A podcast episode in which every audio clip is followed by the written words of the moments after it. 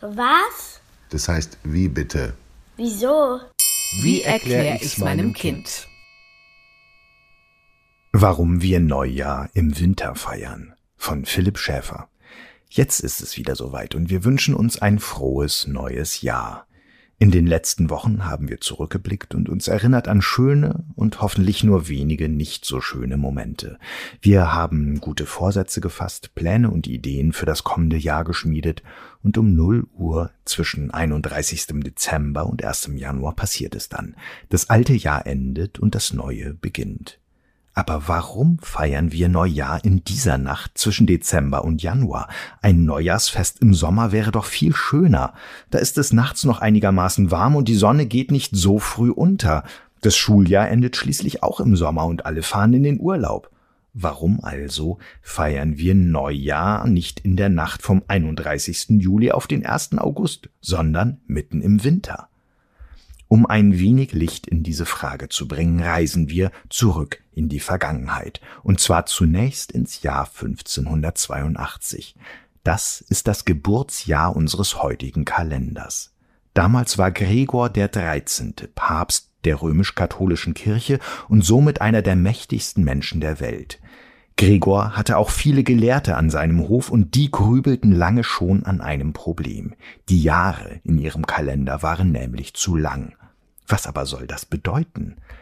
Seit der Antike orientiert sich das Kalenderjahr an unserer Sonne. Ein Jahr ist eben die Zeitspanne, die die Erde braucht, um die Sonne einmal zu umrunden, auch wenn damals viele Menschen noch dachten, dass sich umgekehrt die Sonne um die Erde dreht. Das eigentliche Problem am Sonnenjahr aber ist, eine Sonnenumrundung der Erde dauert ziemlich exakt 365, 2422 Tage. Da sich 0,2422 Tage nur schwer im Kalender unterbringen lassen, entschied man sich schon in der Antike für einen Schalttag, also einen zusätzlichen Tag im Kalender alle vier Jahre. Mit einem solchen Schalttag dauert ein Kalenderjahr dann aber im Durchschnitt 365,25 Tage. Das Kalenderjahr ist also im Verhältnis zum Sonnenjahr von 365,2422 Tagen etwas zu lang. Dieser kleine Unterschied von etwa 0,01 Tagen hatte zur Zeit Papst Gregors dazu geführt, dass sich der Jahresanfang im Verhältnis zur Sonne bereits um ganze zehn Tage verschoben hatte. Wäre es so weitergegangen, hätten wir also tatsächlich Neujahr irgendwann im Sommer feiern können. Papst Gregor und seine Mathematiker haben das verhindert, indem sie sich Folgendes ausdachten. Das Jahr 1582 wurde kurzerhand um zehn Tage gekürzt. Auf Donnerstag, den 4. Oktober 1582, folgte direkt Freitag, der 15. Oktober. Außerdem bestimmten sie, dass gewisse Jahre keinen Schalltag bekommen, in die nach der Vierjahresregel eigentlich ein Schalltag eingefügt werden müsste. Solange Papst Gregors Kalendersystem gültig ist, werden wir Neujahr also wohl immer im Winter feiern.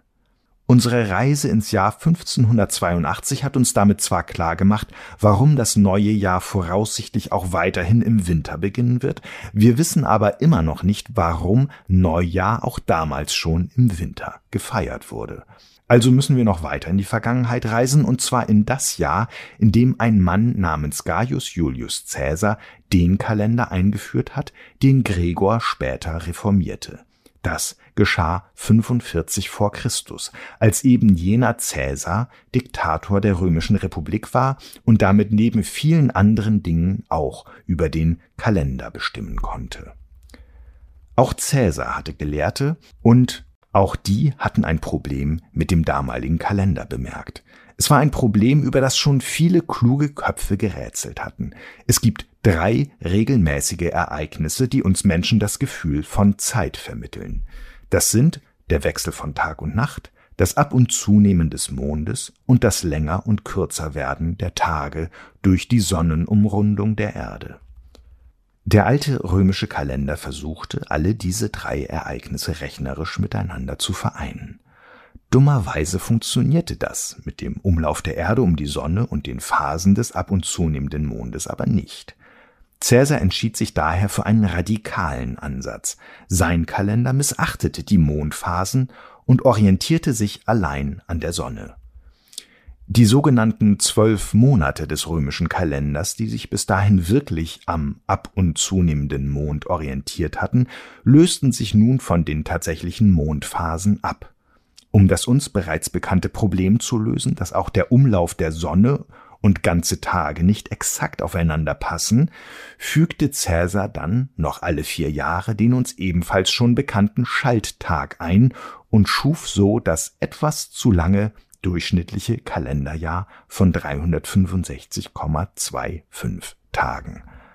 Seinen Schalttag platzierte Cäsar an eben der Stelle, an der er heute noch steht, Ende Februar. Da könnten wir uns nun fragen, warum wurde der Schalltag denn quasi mitten im Jahr platziert und nicht einfach am Jahresende im Dezember? Die unerwartete Antwort ist, der letzte Februartag war für die Römer ein Jahresende. Das erkennen wir, wenn wir die römischen Monatsnamen betrachten, aus denen sich auch unsere heutigen Monatsnamen ableiten. Dezember kommt von lateinisch decem, was zehn bedeutet. Er ist also der zehnte Monat. November kommt von Novem, neun, Okto ist die acht, Septem die sieben.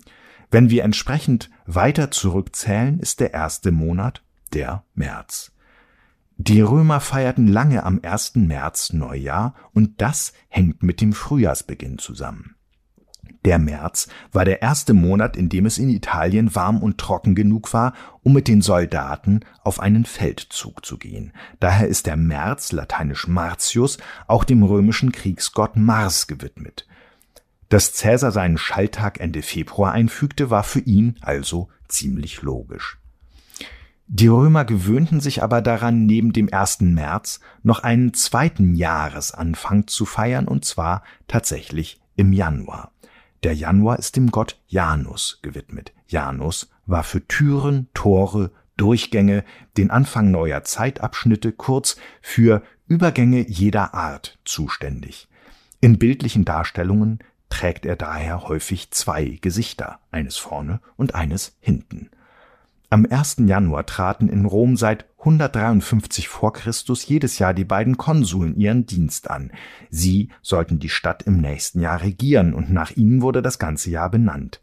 Zum 1. Januar beschenkten sich die Römer außerdem gegenseitig, zum Beispiel mit süßen Datteln oder Honigkuchen. Auch Geldgeschenke wurden gemacht. Süße Speisen und Geschenke galten als gute Vorzeichen für das kommende Jahr. Der 1. Januar setzte sich dann im Lauf der Zeit gegen den Märztermin durch. Damit sind wir beinahe bei der Lösung des Rätsels angekommen, warum wir im Winter Neujahr feiern. Offen bleibt die Frage, warum auch die Römer schon ausgerechnet mitten im Winter den Übergang in eine neue Zeit gekommen sahen. Damit kommen wir zurück zu einem der drei bestimmenden Zeitprinzipien, dem länger und kürzer werden der Tage. Der kürzeste Tag des Jahres ist im heutigen Kalender der 21. Dezember. Dieser Tag wird auch als Wintersonnenwende bezeichnet und in vielen Kulturen war und ist er ein besonderer Festtag. Denn nun werden die Tage wieder länger, das Licht kehrt zurück und es wird langsam wieder wärmer und heller. Im Zeitraum um die Wintersonnenwende feierten auch die Römer eine ganze Reihe von Festen wie die Saturnalia oder den Geburtstag des Sonnengottes Sol am 25. Dezember. Dass das christliche Weihnachtsfest am selben Tag stattfindet, ist wohl kein Zufall. Mit der Geburt des Jesuskindes kommt in der Vorstellung der christlichen Religion das Licht zurück in die Welt. Die Rückkehr des Sonnenlichts steht also für den Anbruch einer neuen Zeit. Für alle Erdbewohner, die südlich des Äquators leben, wie zum Beispiel in Südamerika, sieht unser Neujahrsfest übrigens ganz anders aus, denn hier sind um diese Jahreszeit die Tage am längsten und es ist mitten im Sommer. Manche Menschen feiern das Neujahrsfest auch an einem ganz anderen Tag im Jahr. Im Judentum liegt der Jahresbeginn zum Beispiel im September oder Oktober. Wer sich also ein warmes und helles Neujahrsfest wünscht, muss nicht unbedingt den Kalender ändern, er kann auch einfach nur verreisen.